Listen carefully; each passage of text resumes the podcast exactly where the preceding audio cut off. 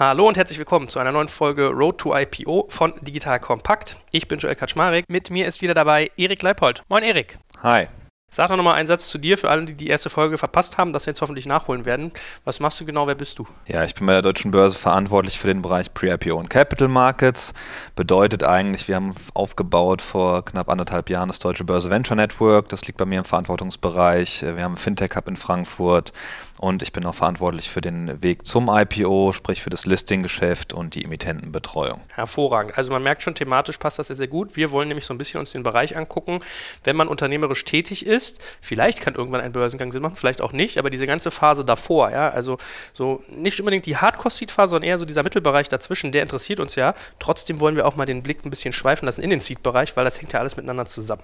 So, und unser Thema, was wir uns heute ausgesucht haben, ist das ganze Thema Matchmaking. Das heißt, wie finden Investoren und Startups Startups eigentlich zusammen.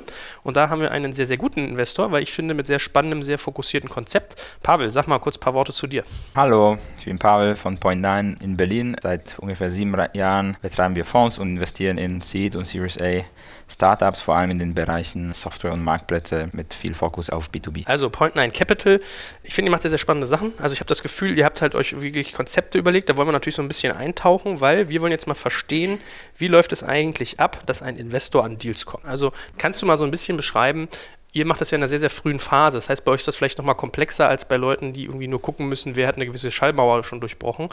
Über welche Kanäle geht ihr und wie gelangt ihr eigentlich an Dealflow? Also ich kann erzählen, wie es bei uns ist. Dazu muss ich sagen, dass es unterschiedliche VCs sehr unterschiedlich machen. Also es ist nicht so, dass es irgendwie ein Standard Palette an Sachen ist, äh, die dann jeder durchmacht.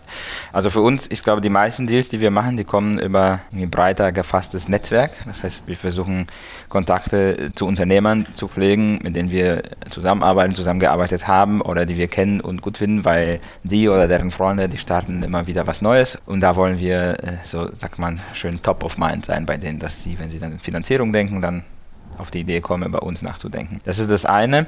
Das andere ist, wir verfolgen die Märkte, die wir interessant finden, lesen viel und wenn wir was Interessantes sehen, wo wir vorher nicht in Kontakt gewesen sind, dann versuchen wir die Leute proaktiv anzugehen. Und der dritte Kanal ist, wenn Leute uns dann sozusagen über die Webseite ansprechen. Das, das funktioniert auch durchaus. Ist, glaube ich, die Conversion Rate ist, ist am geringsten, weil wenn jemand sich mit der Materie beschäftigt, versucht das über Netzwerke zu schaffen und so weiter. Aber trotzdem passieren auch so Deals. Also das sind so die drei Quellen. Genau, der, der Punkt, dieses über die Webseite ansprechen. Ich saß kürzlich mit dem Kollegen Leibold von eVentures irgendwie auf einem Panel und er meinte irgendwie in x Jahren, die er das Business macht, ist noch nie ein Lead gekommen über diese ja. Deals at Investments at Hello at wie immer diese E-Mail-Adressen alle heißen. Also jeder sagt eigentlich immer Netzwerk, wenn es irgendwie um Deal Sourcing geht. Hast du ja auch eigentlich gerade klar gemacht, dass das so der wesentliche Impact ist. Inwieweit ist das denn mittlerweile bei so einem VC systematisiert? Oder ist man eigentlich nur so eine getriebene Kuh, die von Event zu Event rennt und einmal im Monat irgendwie nach einer bestimmten Liste seine Kontakte durchtelefoniert? Wie muss man sich das in der Praxis vorstellen, dass jemand auf diese Weise Deals sich holt? Es ist eine Herausforderung, glaube ich, für jeden VC, weil es ja fünf Events pro Woche gibt, in Deutschland alleine wahrscheinlich, 20 in Europa und es gibt äh, irgendwie tausende Unternehmer und so weiter. Und uns hilft es dort wirklich, dass wir sagen, das sind die Themenbereiche, die uns interessieren und versuch, wir versuchen dann in diesen Bereichen die Konferenzen zu besuchen, die Netzwerke zu pflegen. Natürlich, wenn man sagt, ich mache ganz Europa alles und alle Stages, dann muss man das irgendwie anders rangehen. Aber das ist, glaube ich, die Kunst zu priorisieren und, und sich dann für irgendwas zu entscheiden, wohl wissen, dass, dass dann ein paar andere Bereiche dann wegfallen und da hat man kein gutes Netzwerk. Ne? Wie Aber groß ist euer Team, was ihr da habt für. Äh, wir haben in, insgesamt 13 Personen bei Point9, davon sieben im Investment-Team. Jetzt kommt ein kleiner Werbespot. Aufgepasst! Wusstest du, dass HR-Teams heutzutage mit mehr Aufgaben denn je konfrontiert sind? In der aktuellen Studie HR Trends, die Zukunft der Personalarbeit 2024 von Sage, wurden HR-Teams aus sieben verschiedenen Ländern und über 20 Branchen befragt, um top aktuelle Insights in der Entwicklung des Personalwesens zu geben. Sage entwickelt HR-Tools und Software für dein Unternehmen, um Lohnabrechnungen, Personalmanagement, Buchhaltung und mehr zu vereinfachen. So, und die Studie von Sage zeigt unter anderem, dass ganze 91% der HR-Teams angeben, dass ihre Arbeit Arbeitsbelastung im letzten Jahr zugenommen hat, aber gleichzeitig glauben 79 Prozent der Befragten, dass Automatisierung ihre Prozesse zukünftig verbessern und Zeit sparen kann. Ebenfalls spielt auch KI eine große Rolle. Derzeit nutzen etwa ein Drittel bereits Chatbots wie ChatGPT in ihren Prozessen und circa drei Viertel der PersonalleiterInnen sind sich bereits sicher, dass KI die Arbeitsweise im HR revolutionieren wird. Du merkst, die Studie ist vollgepackt mit Statistiken, überraschenden Erkenntnissen und Tipps für HR-Führungskräfte, die vorankommen wollen und zeigt eine Momentaufnahme der sich stetig wandelnden Rolle von HR heute. Am besten schaust du dir die Studie HR-Trends, die Zukunft der Personalarbeit 2024 selbst an. Unter digitalkompakt.de slash Sage, S-A-G-E, kannst du sie dir komplett kostenlos herunterladen. Und wie immer findest du alle Infos auch auf unserer Sponsorenseite unter digitalkompakt.de slash Sponsoren. Werbung Ende. Das müsste ja eigentlich das Einfallstor für euch sein. Und bei der Börse so ein bisschen, so wie ich euch verstanden habe, ist euer Ansatz ja zu sagen, hm, es gibt irgendwie so ein Gap, es gibt irgendwie spannende Unternehmen und es gibt Investoren. Wir müssen ja nicht mal mehr uns nur beschränken und sagen, nur hierzulande, man kann ja international denken. Man kann ja bei Investoren auch in unterschiedlichen Leveln denken. Also Pavel hat jetzt einen Seed-Fonds, man kann ja auch sagen, man nimmt Corporate VCs, man kann sagen, man nimmt Family Offices. Was ist denn deine Hypothese, Erik, wie ihr in so ein Thema da rein gerätschen wollt? Als wir damals gestartet haben mit dem Venture Network, war ja eigentlich die Hypothese, dass Unternehmen im Late-Stage-Bereich die Finanzierung, die, sag ich mal, größer 10 Millionen ist, in Deutschland nicht so einfach bekommen. Und dass die Netzwerke der deutschen Unternehmen, der deutschen Startup-Unternehmen nicht so gut sind, gerade zu den internationalen Investoren. Und da haben wir gesagt, okay, wir bauen jetzt mal ein Netzwerk auf und versuchen, deutsche Late-Stage-Startups zu verbinden mit internationalen Investoren, um gerade diese Finanzierungslücke zu schließen. Ich glaube, mittlerweile gibt es dieses Problem nicht mehr so extrem. Ich glaube, da sind ein paar ganz gute Runden entstanden. Brillen.de über 40 Millionen gemacht, eGym über 40 Millionen gemacht und auch immer mit ausländischem Geld. Ich glaube, sehr US-lastig dann auch. Das ist im Moment ganz gut aufgestellt, aber wo wir auch irgendwie so Nachholbedarf sehen, ist einmal im Bereich Corporate äh, VCs, wo es ja in Deutschland mittlerweile sehr, sehr viele gibt. Da kommt ja irgendwie jeden Monat eine neue Meldung, dass irgendjemand jetzt auch seinen Corporate VC gelauncht hat, die, glaube ich, in der Regel über keine guten Netzwerke verfügen im Bereich Family Offices, die sehr große Sorge haben, teilweise sich mit anderen zu vernetzen, weil sie das vielleicht gar nicht wollen, weil es auch nicht ihr bislang kräftiges Geschäftsmodell war. Die wollen eher, naja, einen neutralen Partner haben. Da sind wir, glaube ich, ein guter Ansprechpartner als Deutsche Börse, weil wir sind neutral, haben eine gewisse Reputation. Und da binden die sich eher bei uns an, als vielleicht jetzt irgendwie mit anderen Venture Capitalists zusammenzuarbeiten. Und da wollen wir eigentlich rein und da die Brücke schlagen zwischen Investoren auf der einen Seite, die vielleicht nicht in diesem hier wie Point 9 super gut vernetzt ist und viele, viele Partner hat und den Startup auf der anderen Seite, die halt sagen, okay, ich suche gerade Kapital und da wollen wir eigentlich die Brücke schlagen, die zusammenbringen. Macht das Sinn für dich? Ich weiß nicht, das ist ja schon so ein bisschen die spätere Phase, da kann ich eher aus der Perspektive eines Startups sprechen, wo wir dann, wenn wir bei der Seed-Phase einsteigen und dann den Startups bei den späteren Finanzierungsrunden helfen mit Kontakten. Also ich denke, das macht umso mehr Sinn, umso later Stage man spricht. Wenn wir über so Series A oder B sprechen, dann glaube ich, gibt es einen Markt von Leuten, die wirklich darauf spezialisiert sind. Und da denke ich, ist es schwierig, über eine Plattform dann vielleicht immer wieder passt das sehr gut thematisch oder so. Ne? Irgendwie Chemical Startup und Unternehmen aus der Chemiebranche, die sich vorher nicht gekannt haben, auf dieser Ebene. Aber wenn, wenn jemand den Markt gar nicht kennt und reinkommt und sagt, hey, zeig mir mal gute Early-Stage-Startups, dann glaube ich nicht, dass das eine Plattform ist, wo die Startups zuerst hingehen. Ne? Bin ich mir nicht so ganz sicher, weil es gibt natürlich auch Startups, ja. und die haben wir auch bei uns im Netzwerk, die sind vielleicht bootstrapped und ja. haben noch keinen Investor wie euch, also ja. verfügen über kein Netzwerk, was ihnen ja, auch kann, irgendwann kann, helfen kann. kann. sein. Ne? Also, äh, und gibt, also gibt es einmal die und dann gibt es ja auch relativ viele, die irgendwie Ausgründungen sind aus Universitäten, die Ausgründungen sind aus anderen Unternehmen, wo dann irgendwie eine, eine Merck oder eine Siemens sagt, okay, wir haben hier eine Ausgründung, die haben wir jetzt so und so lange finanziert, aber wollen jetzt vielleicht einen Venture Capital Fonds oder so dazu holen, der irgendwie den Sprung zum nächsten Level dem Unternehmen auch bringt, mit Kontakten und ja. vielleicht auch mit Management Education, wo du sagst, okay, du hast jetzt einen Venture Capitalist da drauf, der hat so ein Unternehmen schon mal betreut, bis zum IPO, bis zu irgendeinem Exit oder das halt wirklich valuable gemacht.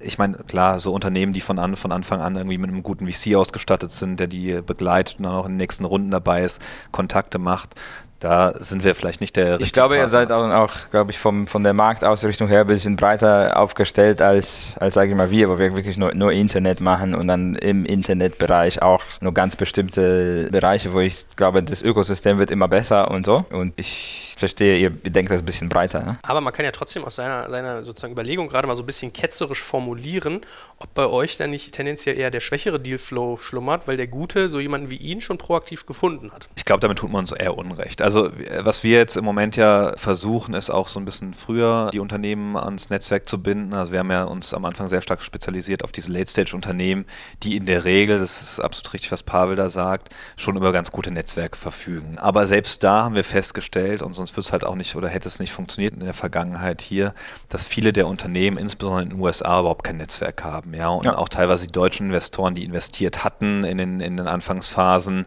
das Netzwerk in die USA auch nicht so haben. Ja. Ich meine, wir haben in Deutschland auch nicht so viele Venture Capitalists, einige aus den USA wie General Atlantic und so, die kommen natürlich jetzt auch rüber und gucken sich den Markt hier an.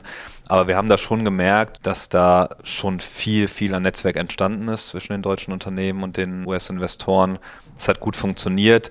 Klar, wir freuen uns, wenn nachher dieser Markt noch näher zusammenwächst und sich da nachher alle kennen. Aber wir glauben, wir werden immer einen Mehrwert liefern können mit so einer Plattform. Äh, Plattformen sind halt einfach unser Kerngeschäft und Transparenz in so einen intransparenten Markt zu bringen, ist aus meiner Sicht sehr sinnvoll. Was ich interessant finde, was du am Anfang gesagt hast, diese Hypothese mit 10 Millionen aufwärts und dass die vielleicht jetzt nicht mehr so ganz stimmt und da würde ich zustimmen, aber wenn du sprichst 30, 50 Millionen aufwärts, das stimmt immer noch. Und da gibt es europaweit, glaube ich, nicht so viele Fonds, die solche Tickets schreiben können. Dafür können das Corporate sehr gut machen. Und Oder Private Equity, die wir auch bei uns drauf haben, ja. Zum Beispiel, die, die, die, die gehen auch langsam in die Tech-Richtung, so oder manche auch gar nicht so langsam, sondern ziemlich schnell. So, man sieht das im Automotive-Bereich jetzt, ne? So Mobility, großes Thema und mir kommt so vor, dass sich jetzt Volkswagen, BMW und wie sie alle heißen, überbieten mit Presseerklärung, wer gerade mehr in irgendwie den nächsten Uber investiert hat. Und da kann ich mir vorstellen, dass sie dann wirklich erstmal überhaupt keinen Zugang zu dem Markt haben und wenn ihr dann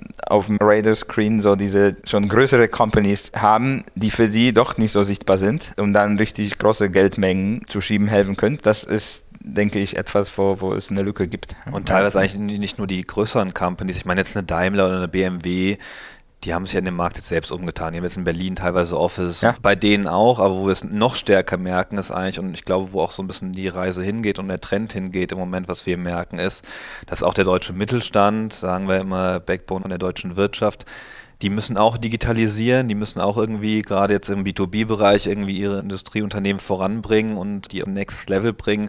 Und die sind halt gar nicht in dem Thema drin. Ja, ja das ist eine schöne Wandlung der letzten, sag ich mal, Monate oder Jahre, wo es vor drei, fünf Jahren hieß, ja, diese Startups, das können wir alle selber. Wenn das wirklich relevant ist mit dem Internet, dann machen wir es selbst. Und ich denke, in die großen Companies in Europa oder insbesondere in Deutschland haben schon diesen Gedankensprung gemacht, also eigentlich können wir das nicht und eigentlich müssen wir investieren in diese Companies, um dabei zu sein, um sich dann zu positionieren, vielleicht sowas mal zu kaufen, wenn das richtig gut zu uns passt. Und ich weiß nicht, wie gut die da aufgestellt sind, den Markt zu beobachten. Und ja, gar nicht, das ist das Problem. Ja, ja. Und guck dir mal die ganzen äh, Mittelständler an, die sind halt in der Regel in Deutschland auch nicht in den äh, Städten wie Berlin, Frankfurt, München, äh, Hamburg, teilweise dann vielleicht München und Hamburg, aber eher irgendwie so im, im Umland. Und die haben erstmal das große Problem, die sind technologisch noch nicht so weit die kriegen kaum noch gute Talente irgendwie von mhm. den Universitäten mhm. raus, weil irgendwie wer heute äh, ein super Studium gemacht hat, hier WHU oder wo auch immer, der gründet oftmals und äh, will dann was eigenes machen. Oder alleine die Stadt, ne? man, will, man will eher in Berlin leben, als ich habe mal ein Projekt gemacht mit B. Braun Melsungen, ne? so eine riesen Company, aber irgendwie im Wald. Ich glaube, das ist, das ist ein sehr spannendes Unternehmen, aber... Und wie viel hast du davon in Deutschland? Ja, da wahrscheinlich halt viele. Tausende, ja, ja, die so, die so sind und die eigentlich auf der Suche sind, genau nach den Unternehmen, die wahrscheinlich bei euch dann rauskommen, die vielleicht Software as a Service machen oder was auch immer. Und selbst für so einen Investor wie euch können wir, glaube ich, gut eine Verbindung herstellen zu einem ja. Investor aus dem Corporate-Bereich, der zu uns sagt, hier, ich suche Unternehmen und das ist ja unsere Ambition. Wir wollen die, die Investoren, die bei uns auf der Plattform sind, wirklich kennenlernen, ja, und es ist nicht so, dass die bei uns auf der Plattform mhm. irgendwas eingeben, irgendwie drei Sätze, sondern wir wollen persönlichen Kontakt zu denen haben und wissen, was ja. ihr sucht oder was ihr im Portfolio habt was wir vielleicht dann auch anderen anbieten können, wo ihr dann einen smarten ja, Exit haben könnt. Ja. Also ich meine mal so die Hypothese nochmal zusammengefasst, die die Jungs jetzt haben, ja, es gibt ja viele, viele andere. Wir wollen ja auch das Thema Matchmaking als, als sozusagen aus der Übersicht ein bisschen sehen. Die sagen halt, sie finden spannend, transnational zu verbinden, Transparenz mhm. zu schaffen. Ja. Und du sagst, in der frühen Phase ist es eher so ein bisschen eher nicht, aber sozusagen, wenn du jetzt ein Unternehmen hast, was du finanziert hast und musst dann denen helfen, bei der Series A, B, C und weiter Geld zu suchen, macht sowas dann da Sinn? Also löst das wirklich ein Problem? Also ich denke, wenn unsere Startups, die dann oft in bestimmten B2B-Bereichen unterwegs sind, wenn sie irgendwo hingehen könnten und filtern könnten, Logistikbereich, was gibt es da für Unternehmen, weil oft kennen sie sie nicht, das sind ja oft irgendwie Namen, die irgendwie versteckt sind und die nicht jetzt öffentlich sehr bekannt sind und dann, sag ich mal, Logistik, Nordeuropa, boom, wen gibt es da und wer hat da Interesse, sich mit Startups oder mit so ein bisschen Later Stage Startups zu beschäftigen, würde man auf jeden Fall sich angucken. Was dabei rauskommt, weiß man nie, aber zumindest die Option zu haben, zu schauen, welche Corporates sind da interessant. Dazu muss man sagen, mit Corporates ist immer so für ein Startup, wenn das ein potenzieller Exit-Partner ist, ist es immer so ein bisschen äh, sprechen und von lernen cool, aber Geld früh nehmen ist schlecht, weil das dann im schlimmsten Fall dir die Exit-Kanäle verbaut, wenn du schon einen potenziellen Käufer im Cap-Table hast hast. Ne? Das heißt, du willst eher für Exit am Ende optimieren und nicht schon am Anfang. Außer der Strateg, aber ich meine, Außer du strukturierst es dann so, dass er irgendwie sehr wenige Rechte hat und so, aber darauf haben sie dann auch meistens auch keine Lust. So. Mhm. also ist immer spannend, äh, aber nicht super einfach. Ja, na, vor allem, ich hatte den Eindruck, dass viele Startups sagen, ich habe keinen Bock hier irgendwie äh, Corporates aufzuschlauen, für mich ist das Dump Money. Oder und die Erfahrungen, die, die die Gründer unter sich austauschen, so mit Corporates, sind immer sehr ähnlich. Super langsam, super irgendwie detailfixiert. Dauert alles irgendwie nicht drei Tage wie mit Leuten, die das täglich machen, sondern eher die Entscheidung anderthalb Monate das sind wirklich wichtige Sachen für Startups. Die Corporates können es oft nicht nachvollziehen. Ja, muss ja, ja doch durch, durch unser Vorstand durch. Ich glaube, ne? das muss halt auch immer, immer passen. So, ja, ich meine, machst, ja. machst du dann als Corporate oder lässt du dann als Startup zu, dass dich irgendwie jemand so schluckt, dass er auch wirklich Einfluss hat? Oder machst du irgendwie vielleicht eine Minderheitsbeteiligung, ja, genau, wo ne? du das Startup dann alleine weiterlaufen lässt und sagst, okay, ihr wachst weiter, ich kann euch vielleicht helfen mit Know-how, vielleicht auch helfen mit Kontakten, vielleicht helfen mit Kunden, vielleicht mache ich auch meine Datenbank für euch auf oder meine Datenbasis, die ich hier habe. Vielleicht könnt ihr bei mir Daten abziehen in euren. Also wenn ihr das in Data Corporates mal vermittelt, dass es so läuft, dann ist dann ist es gut für alle so, ne? ja, gut, Weil helfen ist gut, aber dann zu früh versuchen Einfluss zu nehmen und das Unternehmen zu steuern, in welche Richtung er am besten laufen soll, ist ja nicht die Aufgabe des Investors, weil also das sind ja die Unternehmer, die was Neues machen. Ne? Ich glaube, am sinnvollsten ist halt, wenn aus dem Unternehmen jemand in das, in das Startup irgendwie in, in Aufsichtsrat oder so mit reingeht und sagt, okay, ich kann wirklich beitragen, dass ihr schneller wächst, dass ihr besser werdet oder was auch immer, ähnlich wie es ihr als VC machen würdet, ja. Und ich glaube, Corporates haben schon teilweise viel Erfahrung am Markt und können dann schon helfen, ja. Insbesondere natürlich jetzt irgendwie bei Fintechs, wo wir sagen, einfach auf der Kundenseite, wir, wir können euch hier äh, mit unseren Kunden zusammenbringen, mit unserer Datenbasis und so, ja. Aber ich meine, ihr habt ja so ein bisschen für euch dann die Rolle von so einer Kupplung im Auto eingenommen. Das heißt, du hast irgendwie Reifen, die drehen sich und dann hast du einen Motor, der hochtourt. Das heißt, du hast zwei unterschiedliche Geschwindigkeiten und eine Kupplung hat ja so ein bisschen die Funktion, sowas zusammenzuführen, dass das sozusagen schon Sehr schön. Ja, ist ein gutes Bild. Schön ne? ausgedrückt, ja. wie macht ihr denn das? Übernehme ich vielleicht von der. Naja gut, wie machen wir das? Ja, ich meine, wir haben jetzt in, in diesem äh, bisschen mehr als einem Jahr haben wir knapp über 200 Investoren bei uns ongeboardet. Ja. Und sind das vor allem Corporates oder? Nee, es sind schon viel. Also ich sag mal so, wir haben natürlich erstmal gestartet, weil wir gesagt haben, wir wollen die VCs drauf haben, die man kennen muss. Ja, also natürlich sind jetzt alle drauf, General Atlantic, Excel, Atomico, die Deutschen auch, eine Index und so dass wir einfach diesen Bereich abgedeckt haben. Dann haben wir viele kleinere aus UK, die auch Fonds haben. Wir haben viele aus dem Private Equity Bereich. Wir haben einige Corporate VCs. Wir haben aber auch Public Investoren, weil wir halt bei den Public Investoren gemerkt haben und aus den Gesprächen mitbekommen haben, dass sie, wenn die ein IPO dann sehen, wenn die erstmal, eine Zalando erstmal beim Sounding bei denen ist, dass die das Unternehmen zwar kennen vom Namen, aber mit dem Unternehmen noch nie gesprochen haben. Die konnten sich also null Coverage aufbauen. Die wissen nicht, ob die in den letzten zwölf Quartalen ihre Zahlen erfüllen erfüllt haben oder nicht, ob die KPIs gelaufen sind. Deshalb haben wir gesagt, wir nehmen alle drauf, die vielleicht Interesse haben könnten, bei welchem Exit auch immer dabei zu sein oder bei welcher Finanzierungsrunde. Und unsere Ambition war es irgendwie, die Investoren so gut kennenzulernen, dass wir genau wissen, in welchen Sektor wollt ihr investieren, wie groß sieht bei euch normal so eine Check-Size aus, wer darf vorher schon drin sein, wie sollte ein Cap-Table ausgesehen haben? Und so weiter und so fort. Und dass wir auf Basis dieser Erkenntnisse, die wir über den Investor gesammelt haben, die wir in eine Datenbank eingegeben haben, ganz genau sagen können, wenn jetzt ein Startup kommt oder wenn du als, als Investor kommst mit einem Startup, du sagst hier, ich habe hier ein Startup, wir suchen dafür irgendwie 25 Millionen Euro, wir wollen eine größere Runde machen, habt ihr da Investoren bei euch im Netzwerk und dass wir dann sozusagen aussuchen können aus unseren ganzen Daten, die wir da haben. Hier haben wir zwei Family Offices, die wollen investieren und irgendwie als, als Long-Only da drin bleiben und das äh, Unternehmen weiter verfolgen, können auch noch weitere Runden mitmachen.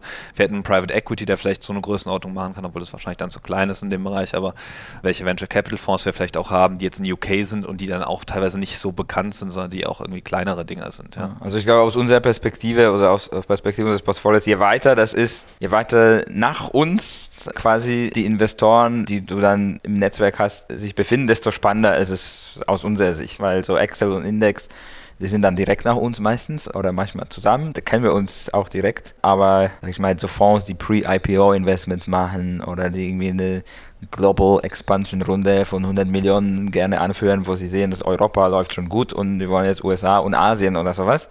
Das ist etwas, wo es glaube ich, in Europa vor allem sehr unstrukturiert ist und da gibt es sicherlich viele Namen, von denen wir oder unsere Startups nie gehört haben und da kann es wertvoll sein. Vielleicht dann noch zu einem Punkt, also Matchmaking ist natürlich ein Thema, Investoren und Companies, die Kapital suchen, zusammenzubringen, aber letzten Endes wollen wir irgendwann mal dahin, weil wir, wir haben halt einfach mitbekommen in dem Markt und das weiß ja jeder, dass diese Finanzierungsrunden relativ lange dauern. Ja? Egal, ob du das mit einem Venture Capitalists machst oder mit einem Corporate machst, es dauert einfach lange, eine ordentliche Due Diligence zu machen. Es dauert lange, irgendwie Legal Statements einzuholen, da jemand dran zu setzen, der sich das alles anguckt.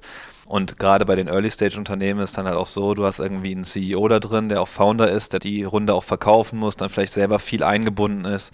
Unsere Ambition ist irgendwann mal zu sagen, okay, du kommst als Unternehmen zu uns, willst eine Finanzierungsrunde machen und wir nehmen dir eigentlich das ganze organisatorische ab, das administrative ab und kümmern uns darum. Wie wir das nachher machen, mit welchen Partnern wir das machen, weil das werden wir nicht alles selbst machen können, das müssen wir mal gucken.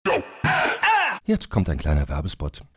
Aufgepasst! Wusstest du, dass HR-Teams heutzutage mit mehr Aufgaben denn je konfrontiert sind? In der aktuellen Studie HR Trends, die Zukunft der Personalarbeit 2024 von Sage, wurden HR-Teams aus sieben verschiedenen Ländern und über 20 Branchen befragt, um top aktuelle Insights in der Entwicklung des Personalwesens zu geben. Sage entwickelt HR-Tools und Software für dein Unternehmen, um Lohnabrechnungen, Personalmanagement, Buchhaltung und mehr zu vereinfachen. So, und die Studie von Sage zeigt unter anderem, dass ganze 91% der HR-Teams angeben, dass ihre Arbeit Arbeitsbelastung im letzten Jahr zugenommen hat, aber gleichzeitig glauben 79 Prozent der Befragten, dass Automatisierung ihre Prozesse zukünftig verbessern und Zeit sparen kann. Ebenfalls spielt auch KI eine große Rolle. Derzeit nutzen etwa ein Drittel bereits Chatbots wie ChatGPT in ihren Prozessen und circa drei Viertel der PersonalleiterInnen sind sich bereits sicher, dass KI die Arbeitsweise im HR revolutionieren wird. Du merkst, die Studie ist vollgepackt mit Statistiken, überraschenden Erkenntnissen und Tipps für HR-Führungskräfte, die vorankommen wollen und zeigt eine Momentaufnahme der sich stetig wandelnden Rolle von HR heute. Am besten schaust du dir die Studie HR-Trends, die Zukunft der Personalarbeit 2024 selbst an. Unter digitalkompakt.de slash Sage, S-A-G-E, kannst du sie dir komplett kostenlos herunterladen. Und wie immer findest du alle Infos auch auf unserer Sponsorenseite unter digitalkompakt.de slash Sponsoren.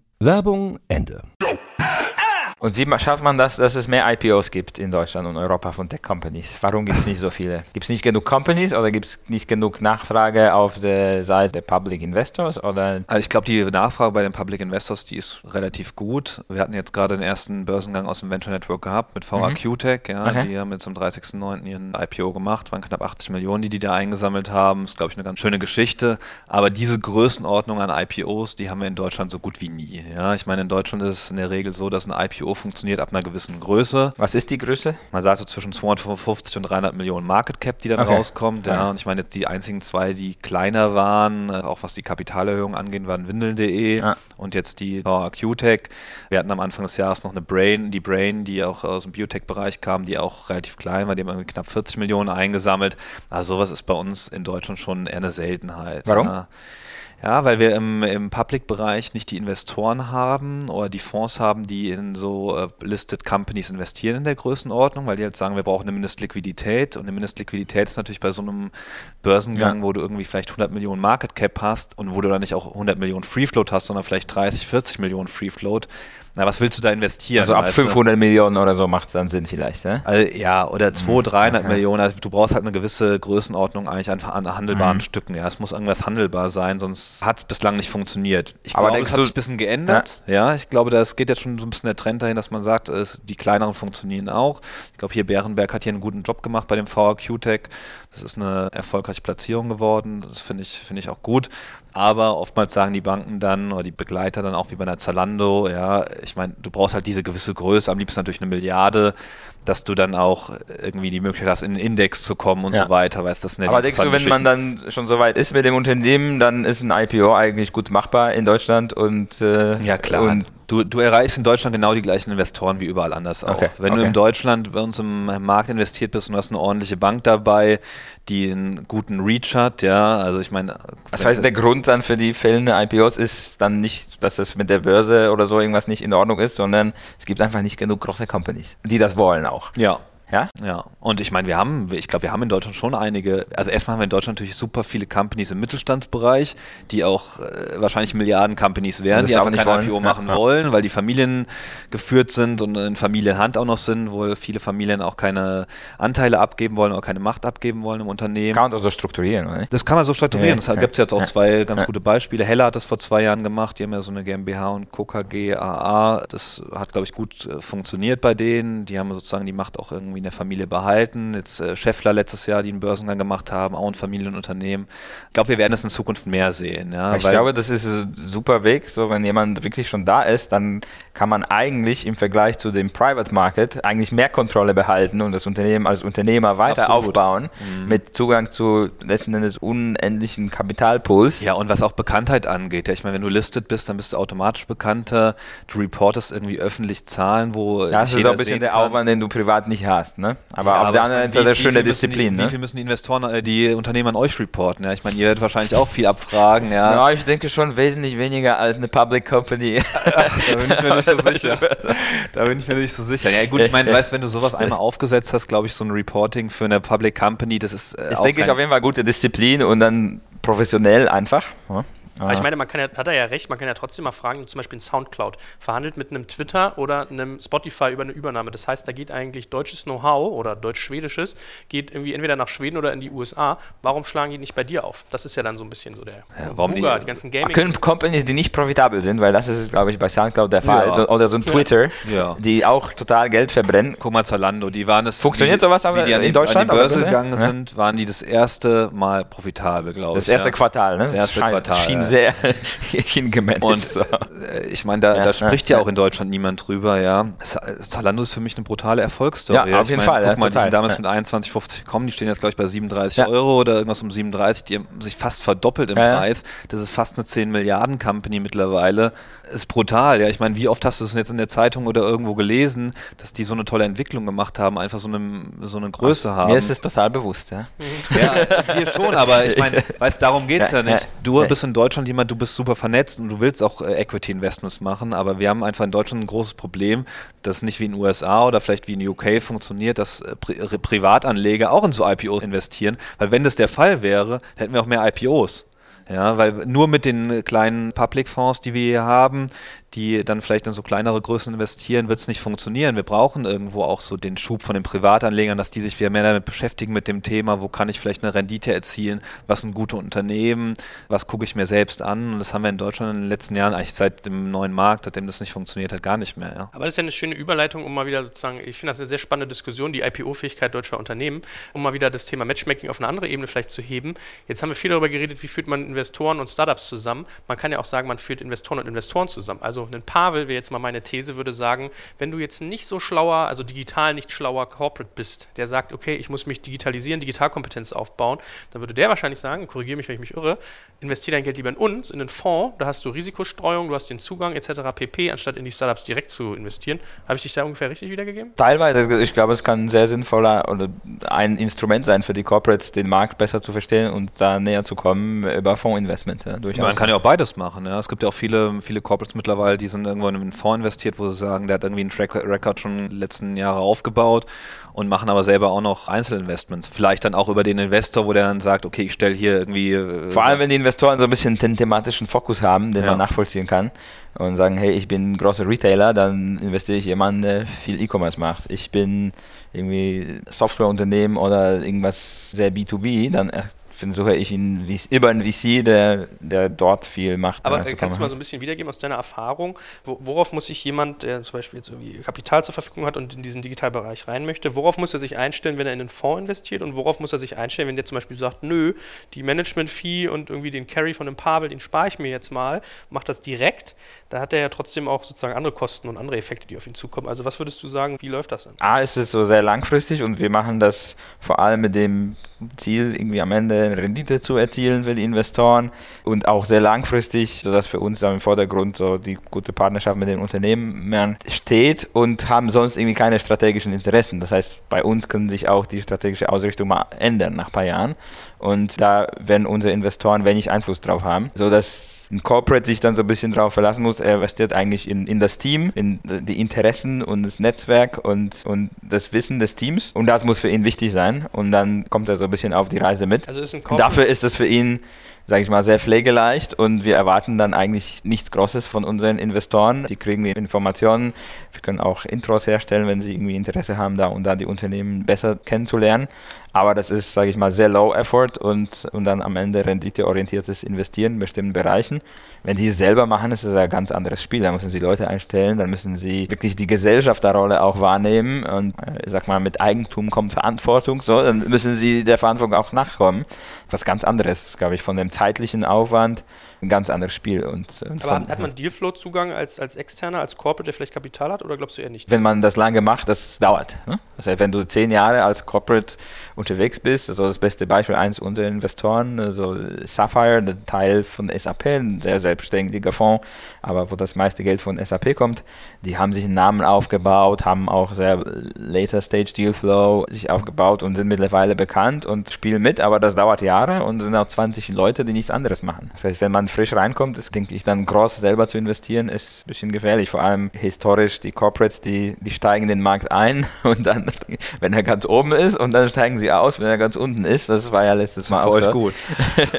ist schon so ein prozyklischer Indikator irgendwie, das Interesse der großen Companies. Aber nach wie vor, ich glaube, das Internet verändert alle Branchen. Und, Was heißt es denn prozyklischer Indikator? Also jetzt, wo alle Startups gerade auch gefundet werden von großen Corporates, ja, jetzt ist, ich glaube, schlechtes Zeichen, oder? Vergleich, als als wir vor sieben Jahren in Berlin angefangen haben, da war kein Fonds in Berlin und eine Handvoll Startups und jeder hat sich so ein bisschen lustig drüber gemacht und jetzt finden es alle gut eigentlich. Also jetzt sind wir im Startup-Optimismus-Zyklus eher oben als unten. Und kann sein, dass sich das bei den Corporates dann irgendwie, wenn der Markt runtergeht oder ein paar Pleiten passieren oder so, dass dann wieder die Stimmung ändert für ein paar Jahre und dann wollen sie raus. Und es ist viel einfacher, sich damit eine Zeit lang nicht zu beschäftigen, wenn man im VC-Fonds drin ist, als wenn man dann selber 20 Investments gemacht hat. Ne? Erik, wie ist denn sonst dein Blick? Vermittlung von Corporate Investors oder welche auch immer Family Offices an Fonds. Ist das irgendwie ein Case, den ihr bei euch abdeckt und den ihr für sinnvoll haltet? Du, wir sind ein Netzwerk, ja. Ich meine, was dann nachher daraus entsteht, das finden wir alles gut. Ich meine, unsere Ambition ist ja wirklich, dass wir hier irgendwie mehr Geld in den Startup-Markt reinschieben und das Geld, äh, von wo das nachher kommt,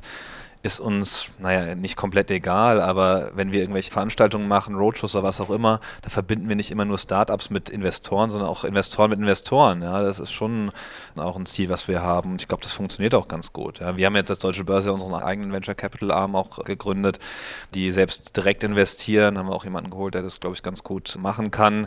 Und ob man es dann so oder so macht, wie du es gesagt hast, ja, man muss ja Talent oder Leute aufbauen in der Company, die es nachher auch können. Ja, ich meine, dann irgendwie irgendjemand zu sagen, okay, du machst ab jetzt Investments, das äh, funktioniert halt so nicht. Ja. Ich meine, gibt es sonst irgendwie Tools, wo du sagen würdest, äh, die nutzt ihr aktiv? Meine Angel List hast du vorher erwähnt. Das ist für uns eine Quelle, wo wir dann schön filtern können. So hier SaaS Companies Europa und dann gucken wir immer wieder drauf. Gibt es irgendwas, was wir nicht gesehen haben bisher? Was gibt es noch für Tools? Es gibt viele so diese Market Screening Tools, nutzen wir manchmal, aber so Plattforms, um Startups zu finden. Und so klassische Performance Tools aus dem Marketingbereich, dass zum Beispiel irgendwie dir so App Rankings anguckst oder. Also ja, ja, solche Sachen schauen wir. App Annie haben wir eine Zeit lang genutzt, um so App-Performance zu sehen. Was benutzt ihr an Datenbanken? CB Insights oder was macht ihr? Also das haben wir viel ausprobiert und das ist alles irgendwie nützlich, aber selten. So. Ja. Wir haben jetzt, glaube ich, im Moment eigentlich keine Subscription, die läuft. das ist immer ein Jahr Test. Wie oft haben wir es jetzt genutzt? Zweimal. Äh, war das irgendwie sehr hilfreich? Hm, vielleicht Aber wir probieren die Sachen immer wieder aus und da, wenn sich etwas als sehr gut ausstellt, werden wir das natürlich machen. Was glaubst denn du, Erik? Ihr macht ja ein Marketplace im Prinzip, Angebot und Nachfrage zusammenbringen. Was für Tools über das reine Matchmaking hinaus machen da Sinn? Also geht es genau um sowas, Reportings oder noch irgendwelche anderen Geschichten? Nee, gut, am liebsten, ich meine, wir haben auf der Exchange-Seite oder die deutsche Börse so aufgestellt, dass wir eigentlich die komplette Value Chain abdecken, also vom Handel, Clearing, Settlement, Custody, also wir machen eigentlich alles. Du kannst die Aktien bei uns handeln und alles weiterverfolgen. Natürlich würden wir auch ganz gerne unseren Marktplatz so ausbauen, dass ein Investor, eine Company zu uns kommt und wir den kompletten Funding-Prozess abbilden ja, und ab anbieten können. Auch, dass wir einen Datenraum haben und so weiter, dass wir vielleicht auch dem Investor irgendwie automatisierten Prozess bieten können, wo eine Company drüber die irgendwie monatlichen Reports oder so an den, an den Investor schickt, wo ein Investor sagt, okay, ich habe hier alles drauf, ich habe hier eine Plattform, wo ich eigentlich alles tracken kann, wo ich meine ganzen Investments drin habe das wäre schon unser großes Ziel, aber ich glaube, das ist ein, ein, Prozess, der noch ein paar äh, Jährchen dauern wird. Ja. Hervorragend. Dann danke ich euch ganz, ganz herzlich für das die war's, Zeit. Ja? ja, hast du noch ein paar Themen, die wir noch anfangen? Nö, irgendwie ist vergessen? schnell gelaufen, mein Eindruck. Ja, ja 38 Minuten. Okay. On the point. ja, genau, wie, wie das deinem Namen gerecht werden. Ansonsten an alle da draußen, die sich das heute angehört haben, ich hoffe, euch hilft das auch sehr und ihr habt auch ein bisschen Spaß dabei, auch wenn es um ernste Themen geht. Wenn ihr uns eine Freude machen wollt, geht zu iTunes und schenkt uns eine 5-Sterne-Bewertung, weil nur 5-Sterne-Bewertungen Bewertung helfen. Damit können wir mehr Leute erreichen, hoffentlich mehr Leuten helfen, spannendere Inhalte machen. Also, das würde uns sehr freuen. Fünf Sterne bei iTunes. Vielen Dank an euch. Ansonsten finde ich das auch sehr schön, dass ihr mal richtig aktiv diskutiert. Das ist ja, zeigt ja, dass das Ganze irgendwie, irgendwie einen Nerv trifft auch, ne? Von das daher. stimmt, ja. Danke ich euch ganz herzlich. Cool, danke. danke dir. Jetzt kommt ein kleiner Werbespot.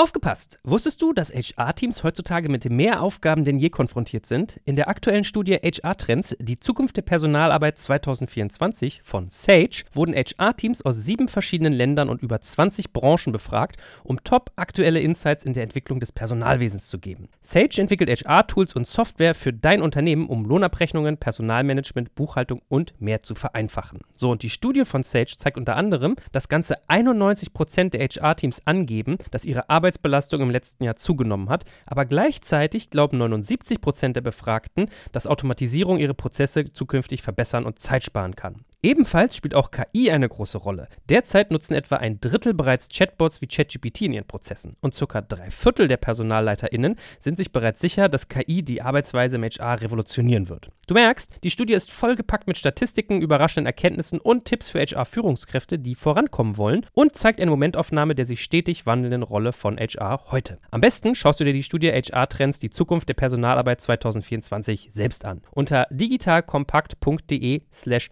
Sage, S-A-G-E, kannst du sie dir komplett kostenlos herunterladen. Und wie immer findest du alle Infos auch auf unserer Sponsorenseite unter digitalkompakt.de slash Sponsoren. Werbung Ende.